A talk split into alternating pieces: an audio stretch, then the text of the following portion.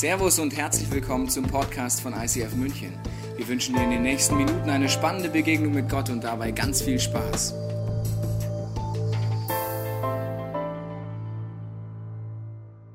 Ich glaube wirklich, dass es Zeit ist und dass heute ein ganz besonderer Tag ist für viele von uns, weil wir mehr von dem verstehen, was in dieser Reise für dich und mich drinsteckt. Und ich bin so begeistert von diesem Buch Exodus, von dem, was Gott da erlebt hat oder eine Geschichte geschrieben hat mit seinem Volk und was wir heute davon noch äh, erleben, entdecken können, weil Jesus selber auch immer wieder darauf Bezug nimmt und sagt, dass er eigentlich derjenige ist, der das auf sich bezieht, auch das, was die Juden seit über 3000 Jahren feiern, diese Becher, die wir uns gleich anschauen, auf sich bezieht und sagt, ich bin die Erfüllung davon und wir sind heute Gottes Volk oder können es sein und werden und erleben, was Gott für uns verspricht.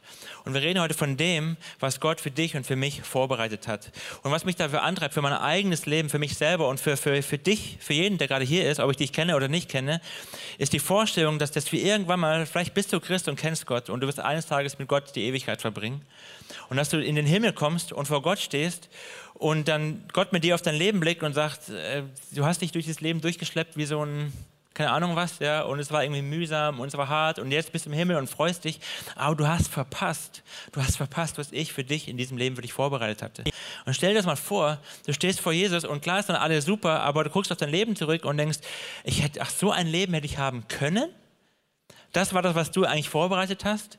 Und, und viele, viele entdecken das nicht. Auch viele Christen entdecken nicht, was Gott für sie eigentlich vorbereitet hat. Und das schmerzt mich und das schmerzt uns als Kirche.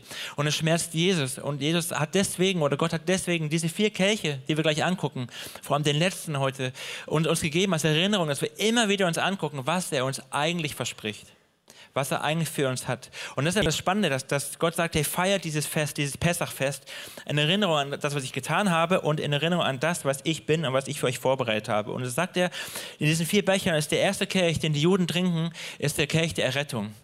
Und das ist der, der Kelch, dass Gott hat sein Volk aus, aus Ägypten gerettet, aus der Sklaverei.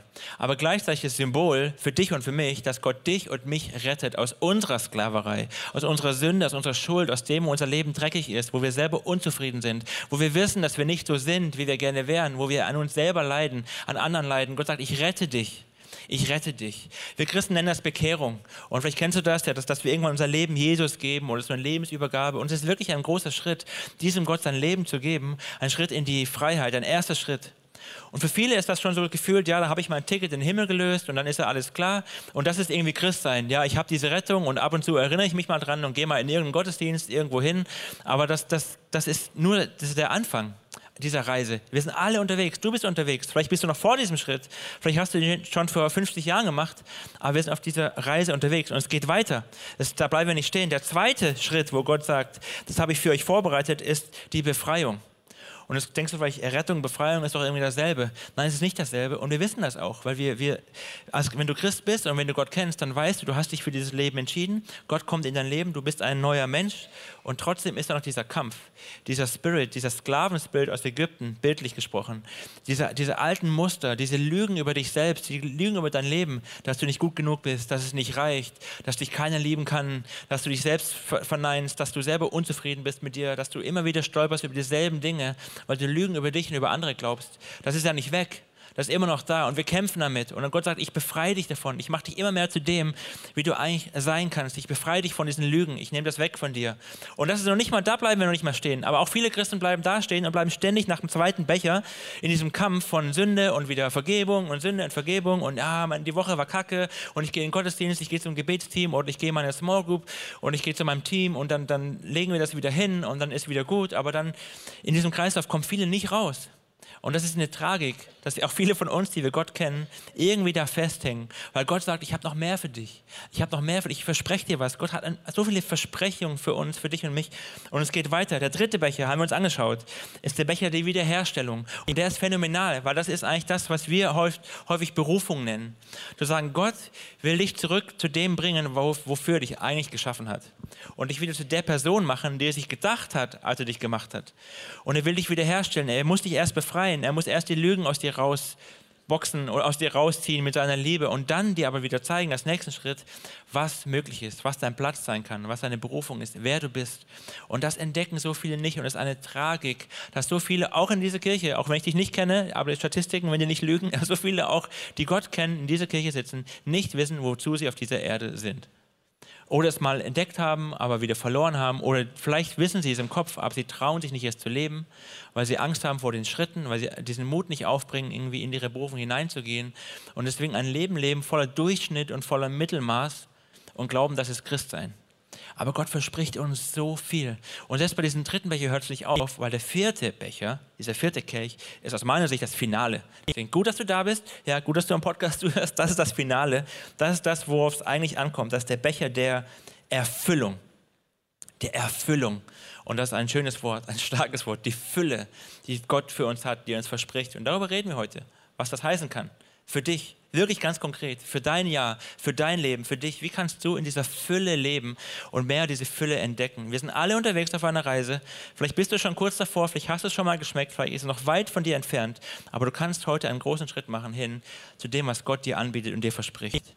Das ist Christsein, dass Gott sagt, ich will dich retten, ich will dich befreien, ich will dich in deine Bestimmung führen und ich will dir deine Erfüllung geben. Und was mich schockiert als Pastor, als Freund, sogar in meiner eigenen Familie, was mich schockiert ist von Leuten, die irgendwie Jesus ablehnen oder das Leben mit Gott ablehnen oder nicht folgerichtig mit Gott leben, ohne verstanden zu haben, was es eigentlich bedeutet. Wir lehnen ein Bild von Christian ab, ein Bild von Gott ab, was wir irgendwie bekommen haben und ich muss mich damit reinstellen. Ich bin damit schuld, dass Menschen irgendwie ein Bild von Gott haben, von Christian haben und sie lehnen etwas ab, was sie überhaupt nicht verstanden haben, weil sie, weil sie ich glaube, wenn sie verstehen würden, was Gott ihnen anbietet, was für ein faszinierendes, wunderbares Leben in Fülle dann weiß ich nicht, ob sie es ablehnen würden. Vielleicht immer noch, aber dann lehnen sie wenigstens ab, was sie wissen. Ja, und nicht irgendein Bild von einem Gott, irgendein Bild von einem Christsein, was eigentlich schräg ist. Deswegen meine Sehnsucht auch für dich heute, wenn du vielleicht irgendwie skeptisch bist, diesem Christsein, diesem Gott gegenüber, wenn du dem vielleicht gerade auch mal eine Chance gibst und deswegen hier bist oder den Podcast anschaust, dann, dann hör genau hin, was Gott dir verspricht. Weil Gott hat etwas für uns. Gott ist für dich und er ist für mich und er, er will uns beschenken. Und deswegen habe ich diese Message in einem einzigen Satz zusammengefasst und den stelle ich dir gleich vor, warte noch, ja, in einem einzigen Satz zusammengefasst. Ähm, und dann kannst du danach selber entscheiden, ob du zuhören willst oder ob du sagst, komm, jetzt habe ich verstanden, kann ich was anderes machen, ist okay. Gibt guten Kaffee oben, ich glaube auch während der Predigt. Aber es ist so einfach eine Zusammenfassung. Aber bevor ich die lese, ist so, wie wir haben oft auch da, wenn wir hören das und wenn du Gott kennst und Christ bist, dann, dann hast du ganz schnell so, ja, kenne ich, check. Aber pass mal auf oder achte mal auf deine eigenen Emotionen, auf dein Herz, während ich dir das vorlese oder sage, wie, wie du das hörst ob du das annehmen kannst, ob du das glauben kannst oder ob da so, ein, so eine sarkastische Stimme hochkommt oder so eine Skepsis hochkommt oder so, ein, so eine Sehnsucht, was immer das ist. Okay, seid ihr bereit? Seid ihr ready für den Satz? Gut. Hier ist die Zusammenfassung. Gott hat von Anfang an für dich vorgesehen, ein erfülltes Leben zu leben. Das ist es. Das ist der Beweis. Das ist Gottes Versprechen. Er hat von Anfang an für dich und für mich vorgesehen, dass du ein erfülltes Leben lebst. Und wenn du gerade hier sitzt und sagst, ich weiß nicht, ob ich das schon habe, ob ich das so nennen würde, ein erfülltes Leben, dann hat Gott heute was für dich. Wieder ein Geschenk, wieder, wieder einen Schritt weiter auf deiner Reise, wo du mehr von dem erfasst und begreifst und tatsächlich lebst, was es sein kann, dieses erfüllte Leben. Und was mich bei mir selber schockt und eben auch bei vielen Christen, die ich kenne, dass wir das vielleicht wissen und hören und ja, okay, ja, erfülltes Leben, aber wir erleben das nicht oder so selten. Dabei ist es ein Angebot und ich glaube, Jesus ist, macht es traurig, manchmal zu sagen, ey, ich, ich habe die Fülle für dich. Und wir geben uns mit so Mittelklasse Loserleben zufrieden ja, und denken, das wäre erfolgreich oder haben so andere Standards für Erfolg, aber wir, wir schmecken diese krasse Fülle und Erfüllung nicht, die Gott uns anbietet. Warum ist das so? Wo kommen wir dahin? Was ist das, was Gott uns anbietet? Ähm, und wir als Kirche, wir haben, wir haben einen Visionssatz. Und den haben wir nicht einfach nur erfunden, weil wir denken, oh, wir brauchen mal einen Visionssatz. Und da ist der, der spiegelt aus unserer Sicht Gottes Idee von Kirche und von, von, von unserem Leben wieder. Und den, wenn du Teil dieser Kirche bist, kennst du den schon. Aber da geht so, da sagen wir als Kirche, als, wo du gerade bist, wir als ICF München, als Kirche, ist es unsere Leidenschaft, spürt Leidenschaft, ja, dass Menschen Jesus Christus ähnlicher werden, furchtlos leben und ihr Umfeld positiv verändern. Das sind unsere Worte eigentlich, wenn man ehrlich ist, für das. Wir wünschen uns, wir, wir, wir beschreiben eine geistliche Reise. Wir wünschen uns, dass jeder von uns diesen Jesus kennenlernt, ihm in, immer ähnlicher wird, immer mehr in diese Fülle hineinkommt, immer furchtloser, das heißt freier wird und in diese Fülle hineinkommt und dann automatisch unser Umfeld positiv verändert. Wir wollen mehr. Wir sind eine Kirche, die mehr will. Eine Kirche, die, die mehr, mehr Fülle, mehr Freude, mehr Liebe, mehr Abenteuer. Wir wollen mehr. Und wenn du so ein Christsein suchst oder eine Kirche suchst, wo du ab und zu mal ein Lied singst und dann mal betest und sagst, ja, das ist für mich das okay, dann bist du trotzdem hier willkommen, aber du wirst wahrscheinlich nicht glücklich. Weil wir wollen mehr. Steht hier, wir, wir wollen diese Fülle schmecken. Wir wollen nicht zufrieden gehen mit irgendeinem, ja, ich komme irgendwann mal irgendwo zu Gott in den Himmel und bis dahin quäle ich mich durch das Leben. Sondern wir wollen das, was Jesus uns verspricht und anbietet, wollen wir erkennen und entdecken und wir wollen es leben. Ich will es leben. Und das ist die Einladung an dich und an mich heute. Gottes Idee ist Fülle. Aber es gibt einen Widersacher und der hat auch eine Idee. Und wir lesen, dass der Teufel auch einen Plan hat, eine Strategie hat, was er für dein Leben hat. Und die Frage ist, du kannst ja mal, wenn ich das vorlese jetzt, Johannes 10, gucken, welcher Plan ist stärker in deinem Leben am Wirken. Und wenn ich das ganz ehrlich mache, dann komme ich auch ein bisschen ins Stolpern. Da sagt Jesus in Johannes 10, der Dieb, und damit meint er den, seinen Widersacher, den Teufel, Satan, der Dieb kommt nur, um die Schafe zu stehlen und zu schlachten und um Verderben zu bringen. Ich aber, sagt Jesus von sich, ich bin gekommen, um ihnen Leben zu bringen. Leben in ganzer Fülle. Der Teufel kommt, um zu stehlen. Er will dir deine Träume stehlen, er will deine Hoffnung stehlen, er will deine Vision stehlen, er will deine Identität stehlen, er will dich einfach klein machen, er will dich zermürben, er will zerstören, er will dein Leben kaputt machen. Er, er nennt dir Lügen, die du glaubst, damit du irgendwie dich selber nicht mehr leiden kannst, damit du glaubst, keiner mag dich, dich keiner kann dich lieben. Lauter Lügen in deinem Leben, weil er dich zerstören will. Und Jesus sagt, das ist die Strategie des Teufels. Ich aber, ich, Jesus, sagt, ich bin gekommen, um dir Leben zu bringen. Leben in ganzer Fülle, dass du aufblühst, dass du die Lügen rausschmeißt und die nicht mehr glaubst, sondern glaubst, wer ich sage, dass du bist.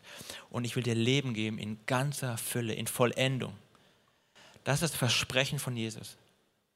Und wenn du das noch nicht zu 100% lebst, und ich glaube, keiner von uns ist schon ganz angekommen, ja, dann, dann dürfen wir immer mehr diese Schritte gehen hin zu, wie, wie kann ich das erleben? Wie kann ich es mehr leben? Wie kann ich mehr davon behalten und immer, immer mehr davon in meinen Alltag integrieren? Und ich frage mich, was ist das? Warum wollen viele von uns das nicht? Oder wir wollen es, aber wir kommen da, nicht, kommen da irgendwie nicht hin.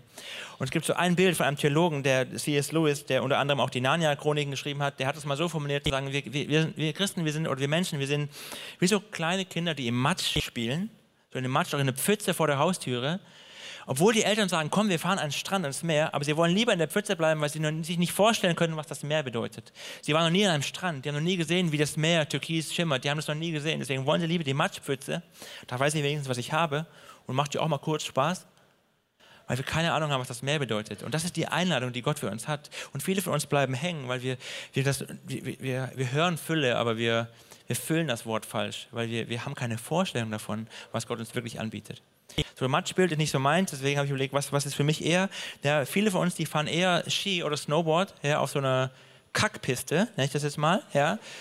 Vielleicht hast du es auch schon mal erlebt, die Winter werden ja nicht besser. Ja. Ich war schon mal auf so einer Piste, ja, so, also ich weiß gar nicht, ob es schon Piste heißt, ja, also wie das Wort dafür ist, aber so, du hüpfst von Schneefeld zu Schneefeld. Wir bleiben lieber da drauf, weil da wissen wir ja, was wir haben. Ja, wenn du vorne Olympiaberg kanntest, dann ist das schon ganz schön nett, ja. Aber wir, haben, wir bleiben lieber da, wenn wir, wenn wir keine Ahnung haben, was Powder bedeutet, ja, was Rocky Mountains heißt, was äh, ein Helikopter ist, der dich quasi in den Schnee bringt, ja, weil wir keine Ahnung haben, was, was noch möglich ist, was, was das Schöne an diesem Sport sein kann. Ich fahre morgen in die Berge, aber anderes Thema.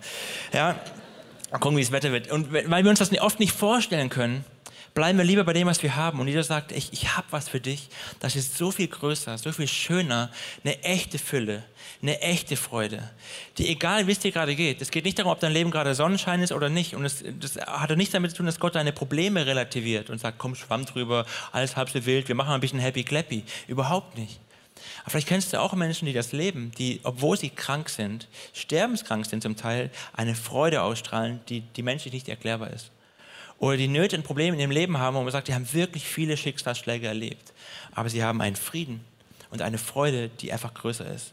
Das ist das, die Dimension, die Gott dir und mir anbietet. Und viele Christen, und ich selbst eingeschlossen, ja, wir, wir geben uns mit viel zu wenig zufrieden. Wir, wir, wir bleiben da irgendwie hängen bei Becher 2 und sagen, ja, Jesus, ich komme in den Himmel und bis dahin schleppe ich mich, habe ich meine Sünden durch und ich kämpfe da und ich will auch besser werden und so. Und wir, wir, wir raffen nicht, dass Gott noch viel, viel mehr für uns anbietet. Und dann schleppen wir den Müll zu Jesus und dann holen wir neuen Müll und schleppen ihn wieder zu Jesus und holen wieder neuen Müll und denken, das ist erfülltes Leben. Und Gott sagt, ich habe mehr für dich. Und ich frage mich, warum brechen so wenig von uns durch zu einer neuen Dimension? Und in meinem eigenen Herzen und im Herzen von anderen wahrscheinlich auch, kannst du selber prüfen, wie es bei dir ist, habe ich so drei Gründe gefunden, die aus meiner Sicht starke Motive sind, warum wir oft nicht durchbrechen und hängen bleiben. Das erste ist, wir lassen unsere Vergangenheit, unsere Gegenwart und unsere Zukunft bestimmen unsere Vergangenheit. Wir alle haben eine Geschichte. Und wenn du länger als drei Tage auf dieser Erde bist, dann hast du eine Geschichte und du hast Verletzungen. Du hast selbst andere verletzt. Du hast Schuld, die du selber begangen hast. Du hast Schuld, die andere dir angetan haben. Du, du bist, wir sind alles verletzte Leben und wir sind alle irgendwie Opfer. Und natürlich zeigen wir das nicht, aber, wir, aber in uns drin haben wir Wunden. Und viele von uns, ich würde sagen, die meisten von uns haben die Tendenz zumindest, dass wir, wenn wir das Leben in unser Lebensauto sitzen, dass wir ständig in den Rückspiegel schauen, anstatt durch die Frontscheibe. Wir schauen immer zurück und sagen, was ist alles gewesen und ja, aber da hat und da war aber und der hat bei mir und da war so und wir suhlen uns da drin und auch selbst wenn wir Christen sind, wir bringen das vors Kreuz und sagen hier und Jesus, hier ist das und dann nehmen wir es wieder mit ja, und schauen wieder in den Rückspiegel, anstatt es da zu lassen und dann endlich mal nach vorne zu schauen. Und heute hast du eine Einladung, wenn du dieser Mensch bist, seine Einladung, dass Gott, Gott sagt nicht, ja, war alles nicht so schlimm, sondern er hilft dir, deine Vergangenheit zu heilen. Und es gibt auch eine Zeit dafür, wo du es anguckst. Aber dann hilft er dir auch, es zu lassen und nach vorne zu schauen und zu gucken, was hat Gott für dich für eine Zukunft vorbereitet. Und jeder in diesem Raum hat eine Zukunft von Gott. Jeder. Die Frage ist, wirst du sie entdecken, annehmen? Und selbst wenn du die letzten 30 Jahre die Zukunft nicht gelebt hast, Gott hat einen Weg, dass er mit dir heute vorwärts geht. Du darfst nach vorne schauen. Und so oft lassen wir uns wirklich bestimmen, bestimmen von unserer Vergangenheit.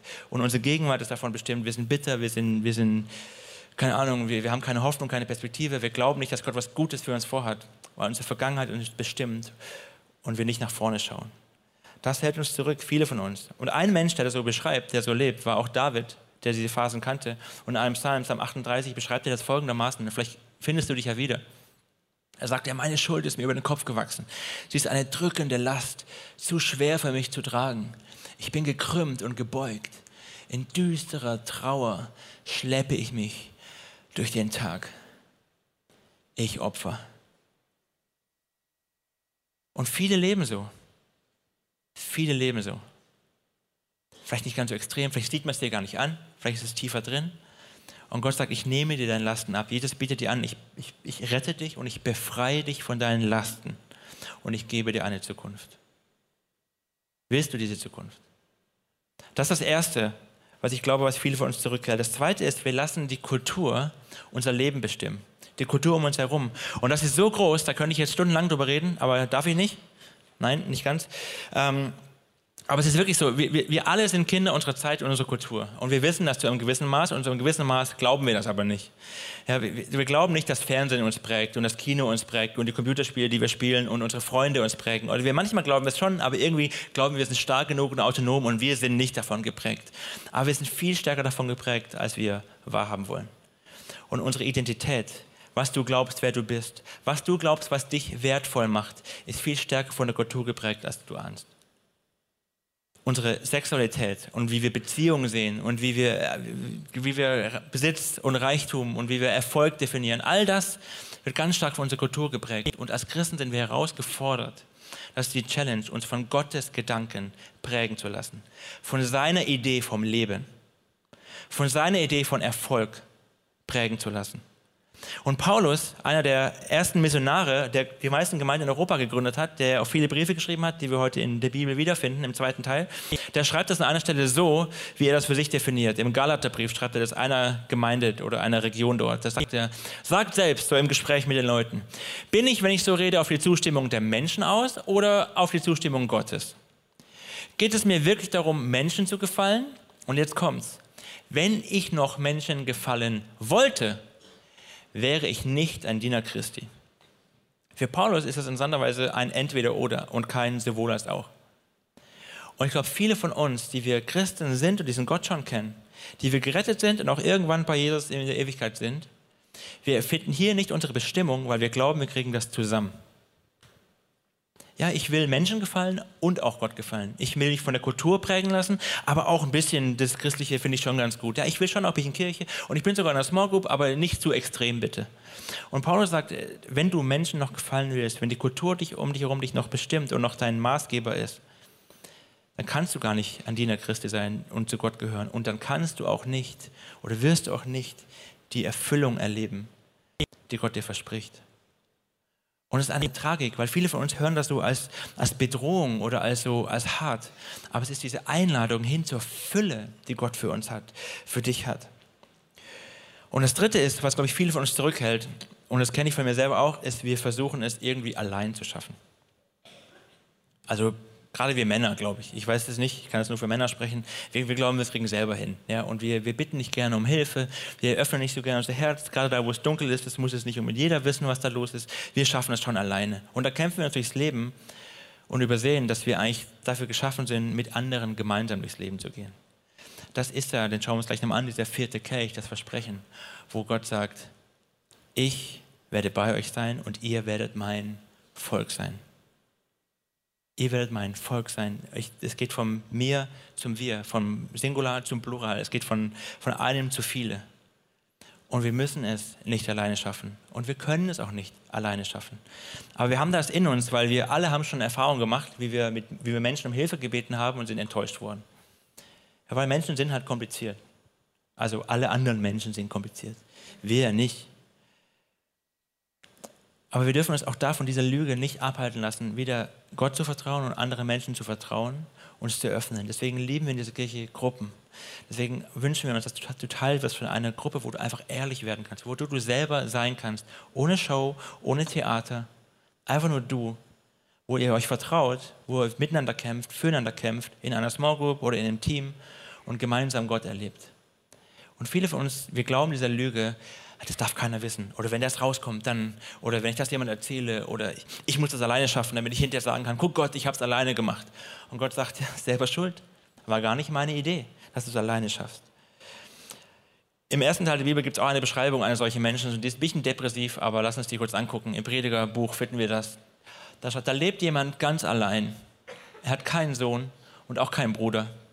Trotzdem arbeitet er rastlos weiter und sein Besitz ist ihm nie groß genug. Ich finde eine gute Beschreibung unserer Kultur.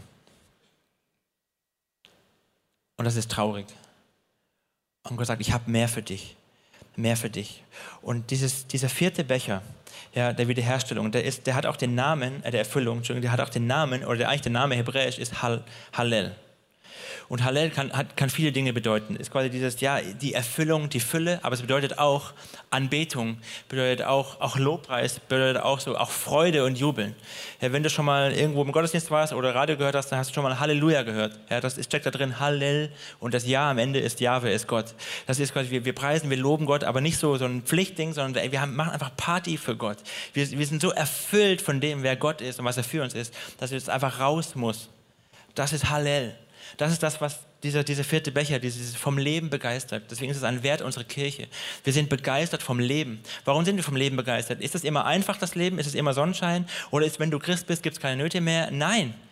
Wir haben eine Dimension, wir haben eine Dimension entdeckt von Freude, von Frieden, von Fülle, die Gott für uns hat, die einfach größer ist. Die weit größer ist. Und deswegen sind wir begeistert von diesem Leben mit Gott. Und wir wollen immer mehr entdecken, was das bedeutet und wie wir da hinkommen. Und deswegen lass uns diesen Kelch nochmal angucken, wo Gott uns das verspricht. Ich will euch annehmen zu meinem Volk und ihr sollt mein Volk sein. Gott baut dir ein neues Volk und du darfst ein Teil davon sein. Ein Teil davon sein. Und wie geht dieser Lifestyle ja, in dieser Familie? Wir sagen, Kirche ist wie eine Familie. Du bist Teil dieser Familie, wenn du dazu gehörst und darfst diese Familie entdecken, diese neue Familie, die Gott uns schenkt. Und du findest das. Und es gibt gibt ja viele Menschen, die versucht haben, wie, zu beschreiben, wie man Glück finden kann. Gerade Psychologen versuchen ja irgendwie auch herauszufinden, wie wir Menschen ticken und wie das funktioniert. Und einer dieser Psychologen, der, der sehr bekannt geworden ist, ist, ist Maslow. Einer, der hat in den USA gelebt und hat Ende oder letztes Jahrhundert, ähm, in den 40er Jahren, hat er eine Pyramide entwickelt. Habt ihr vielleicht in der Schule schon mal gelernt, irgendwo, wenn er was gemacht hat. So, was sind unsere Bedürfnisse, die wir die erfüllt haben müssen, damit wir glücklich sind. Und er sagt zum Beispiel, das erste Bedürfnis sind psychologische Bedürfnisse, also physiologische Bedürfnisse. Das heißt, du musst essen, du musst trinken, du musst atmen. Ja, wenn du gerade atmest, dann ist das eines deiner Bedürfnisse, die du brauchst, damit du glücklich bist. Okay, damit du überhaupt lebst, hilft schon mal ein bisschen. Das reicht uns aber nicht, einfach nur essen, trinken, aufs Klo gehen, sondern wir wollen auch mehr.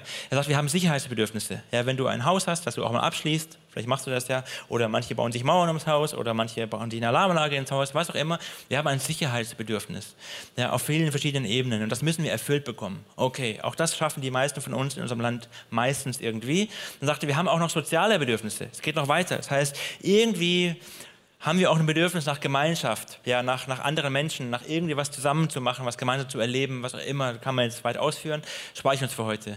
Dann die nächste Ebene sind Individualbedürfnisse, Bedürfnisse, die, da beschreibt er unterschiedlich, da sind verschiedene Sachen drin. Ein Beispiel dafür, damit wir es besser greifen können, ist zum Beispiel Ästhetik. Wir haben ästhetische Bedürfnisse. Deswegen hast du dein Wohnzimmer vielleicht angemalt oder ein Bild aufgehängt oder irgendwie was, weil du willst, dass Dinge schön sind, ja, und hast dich vielleicht auch schön gemacht, weil du gehst in den Gottesdienst. Ja, wir, danke dafür. Wir haben ja, ähm, das sind unsere Bedürfnisse, wir, wir mögen das. Ja? Und dann sagt er, aber das Finale aus seiner Sicht ist die Selbstverwirklichung. Wenn du am Ende dich verwirklichst und das lebst, was du eigentlich im Innersten empfindest und leben willst. Das war so sein Bild. Das war sein Bild bis kurz zu seinem Tod. Weil auf dem Sterbebett, als er im Sterben lag, hat er gemerkt, dass das alles nicht reicht. Und hat dann am Ende seine Pyramide nochmal geändert und hat eine letzte Ebene eingefügt. Und die hat er genannt in seiner Sprache die Ebene der Transzendenz. Er hat erklärt, was er damit meint. Er meint, wir alle haben diese Sehnsucht in uns und die brauchen wir, um Glück zu haben, dass wir Teil von etwas sind, was über uns hinausgeht. Was größer ist als wir selbst. Was irgendwie Ewigkeitswert hat. Und wir als Christen sagen, oh, hast du spät gemerkt, aber gemerkt. Weil da sagt Gott uns die ganze Zeit. Wir haben ein Bedürfnis, Teil von etwas zu sein, was größer ist als wir selbst. Das steckt in dir und in mir drin. Wir wollen, wir wollen etwas schaffen. Wir wollen Teil von etwas sein, was weit über uns hinausgeht. Und das ist dieser vierte Becher. Die Einladung, ich will euer Gott sein. Ich bin mit dir. Ich, der über Zeit und Raum und der ich ewig bin, ich komme in dein Leben und ich lade dich ein, Teil von einer Familie zu sein, die wir Reich Gottes bauen, die weit über dein Leben hinausgeht. Und wenn wir das entdecken, und leben, dann kommen wir in diese Fülle und entdecken, was es heißt, in dieser Fülle zu leben. Willst du das? Oder glaubst du das? Oder ist das so, ja, das klingt aber ein bisschen einfach oder ein bisschen, weiß ich nicht genau. Wie, wie komme ich da rein? Es gibt drei einfache Schritte. Das erste ist, es beginnt mit einer Berufung. Du musst entdecken, dass du berufen bist. Und da fängt es bei vielen schon an. Wir glauben, wenn wir Christen sind, ja, wir sind gerettet aber sind wir auch berufen? Timotheusbrief, kannst du es nachlesen, wenn du es mir nicht glaubst, dass wir alle berufen sind und nicht nur wir als Pastoren berufen sind. Ähm, 2. Timotheus 1, Vers 9. Er ist es ja auch, der uns gerettet und dazu berufen hat, zu seinem heiligen Volk zu gehören. Da steht's. Ja, er hat dich gerettet, aber er ist es auch, der dich berufen hat, zu diesem Volk zu gehören, Teil von etwas zu sein, was größer ist als du. Es ist deine Berufung und es ist nicht die Berufung vom Pastor oder von irgendwelchen auserwählten Freaks, die irgendwie eine Berufung haben. Du hast eine Berufung auf deinem Leben. Du bist Teil dieser Familie und du kannst einen Unterschied machen und das Leben von Menschen verändern bis in die Ewigkeit hinein. Die Berufung steht. Die Frage ist, ob du sie annimmst. Das Zweite ist, du musst wissen, dass du auf einem Fundament stehst. Du musst wissen, wer ist dein Fundament? Was ist deine Basis? Was ist dein, dein Glaube? Und wir haben ein Fundament und die Bibel sagt, es ist schon gelegt, ein für alle Mal. Das heißt Jesus Christus. Und Paulus beschreibt uns das so, oder Lukas schreibt das in der Apostelgeschichte folgendermaßen was das Fundament ist. Er sagt, doch mein Leben ist nichts wert, wenn ich es nicht nutze, um das zu tun, was der Herr Jesus mir aufgetragen hat. Das Werk, anderen die Botschaft von Gottes Gnade zu bringen. Und wenn wir das lesen, ist für viele so, ja, das ist wieder so, boah, krass, und das bin aber nicht ich, das ist gar nicht mein Job, ich bin eher so ein kleines Würstchen oder ich, ich bin ganz so. Es ist egal, wie du diese Rolle lebst, aber wir alle haben diesen Job. Und wenn du diesen Job annimmst, wirst du die Fülle erleben, die du eigentlich suchst. Ja, aber die Kultur sagt, ja, aber ich, und dann hören wir wieder auf die Vergangenheit und auf unsere Kultur und lassen uns ausbremsen. Du bist berufen und du stehst auf dem Fundament, dass du diese Botschaft verkündigen, weitersagen darfst. Das ist deine Entscheidung. Deswegen in unserem, bei uns Kalbs, in unserem Wohnzimmer, wir haben einen, einen, einen Schriftzug dahin gehängt, der leuchtet, wenn man ihn anmacht. Der heißt einfach nur Eternity Baby ist simpel, ja, ich brauche simpel. Ja. Da erinnere ich mich und meine Frau und unsere Familie immer dran, Eternity Baby, dafür leben wir übrigens. Ja. Es geht gar nicht um hier den ganzen Kram, es geht gar nicht um, oh, der Fernseher ist kaputt und so ein Quatsch Quatsch. Eternity Baby, dafür lebe ich. Ja, und meine letzte Woche war so ein bisschen, ich, so, ich weiß nicht, wie eure letzten Wochen waren, aber ich hatte ein bisschen eine Auszeit, ein bisschen wenig zu tun. Und es ist immer schön, ein bisschen frei zu haben, aber es ist auch ganz schön, es nervt doch irgendwann. Und endlich wieder Gas geben zu können ja, und sagen, ich darf wieder Teil von etwas sein, ich darf wieder Teil dieser Kirche erleben, ist eine Erfüllung, die einfach schöner ist, als den ganzen Tag FIFA zocken, weil er langweilig ist. Ja, okay. Oder was immer du so tust, wenn dir langweilig ist. Okay, also wir als Kirche laden dich ein, auf dieser Reise unterwegs zu sein. Jesus lädt dich ein, auf dieser Reise unterwegs zu sein, hinter dieser Fülle. Und Jesus sagt, erst wenn du entschlossen bist, wirklich Gas zu geben für Jesus und diese Schritte durchzugehen, dann wirst du die Fülle erleben, die du suchst. Und ich habe, damit du das auch wirklich glaubst, ja, und denkst, ja, das, ich bin noch nicht überzeugt. Jesus selber sagt das so im Johannesevangelium, Johannes 15 kannst du das nachlesen, auf dich wirken lassen, einfach gucken, was heißt das. Da sagt Jesus folgendes. Dadurch, dass ihr reiche Frucht tragt und euch als meine Jünger erweist, dass ihr also in diesem Leben lebt, ja, dass ihr quasi eure Berufung angenommen habt und dass ihr Frucht bringt im Reich Gottes, dass ihr, das, dass ihr wisst, was euer Auftrag ist. Wenn ihr das tut, wird die Herrlichkeit meines Vaters offenbart. Das heißt, wir werden Gott sehen. Das ist schon mal ganz cool. Und jetzt geht es weiter.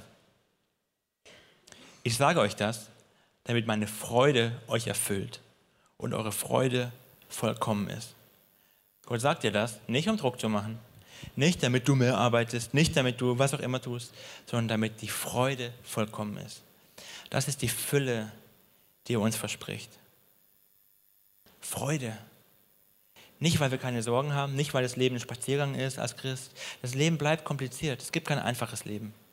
Aber es gibt ein Leben mit einer Dimension, die größer ist und höher ist, als wir ahnen. Und diese Einladung steht dir, gilt dir heute. Egal, ob du den ersten Schritt schon gegangen bist oder den zweiten, den dritten, den vierten, egal wo du dich selbst auf dieser Reise sehen würdest oder siehst.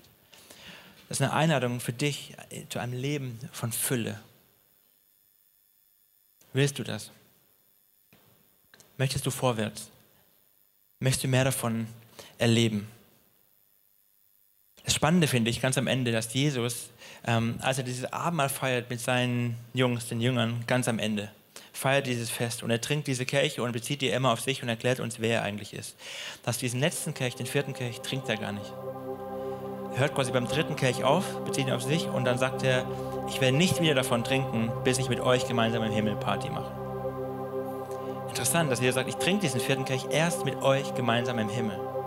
Und dann lädt er uns ein zu einer Party. Und ich weiß nicht, ob du davon schon mal gelesen hast, was im Himmel auf dich wartet ja, oder wie deine Partys normalerweise laufen. Aber im Himmel ist richtig Party. Ja, im Himmel ist so, ihr sagt, es ist wie eine Hochzeitsparty von mir als Bräutigam und uns als einer Kirche. Ja, das ist für uns Männer ein bisschen strange, dass wir die Braut sind, aber es ist ein Bild, okay? Es gibt, ist eine Party. Ein richtiges Fest, wo wir endlich eins zu eins mit Jesus zusammen sind, wie wir es hier noch nicht erleben. Und ich weiß nicht, wie du in den Himmel einlaufen willst, ja, und sagen, okay, Jesus, ey, ich bin ready for die Party, aber ich habe bisher nie Stimmung erlebt. Oder du sagst, ich will, dass die Party hier schon beginnt. Ich möchte hier schon diese Freude erleben, die Gott uns hier schon verspricht.